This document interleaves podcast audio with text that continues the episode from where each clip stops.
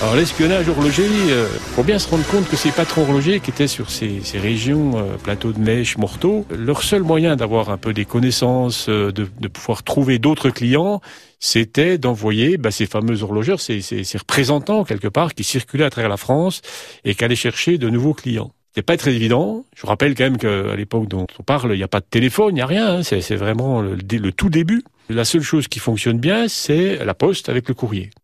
J'ai l'anecdote d'un patron horloger qui allait euh, aux heures où les autres horlogers portaient les paquets, s'installer à la poste et puis essayer discrètement de guetter pour relever quelques adresses sur les paquets. Et puis l'autre anecdote qui est encore plus euh, forte de la part d'un autre patron horloger qui a embauché la femme d'un facteur et puis à soudoyer cette femme en lui disant, ben voilà, une petite augmentation à la clé, mais il faudrait que ton mari relève régulièrement les adresses sur les paquets. Il n'y a pas écrit la poste là? De façon à pouvoir connaître euh, les adresses d'autres concurrents ou de, de, de futurs clients pour développer mon entreprise. Donc toutes les pratiques étaient bonnes et maintenant on n'a plus de ces problèmes-là puisqu'on a maintenant Internet et, beaucoup de solutions pour les chercher ailleurs des renseignements. Mais eux, ils n'avaient que ce renseignement-là, que cette solution-là et ils l'utilisaient.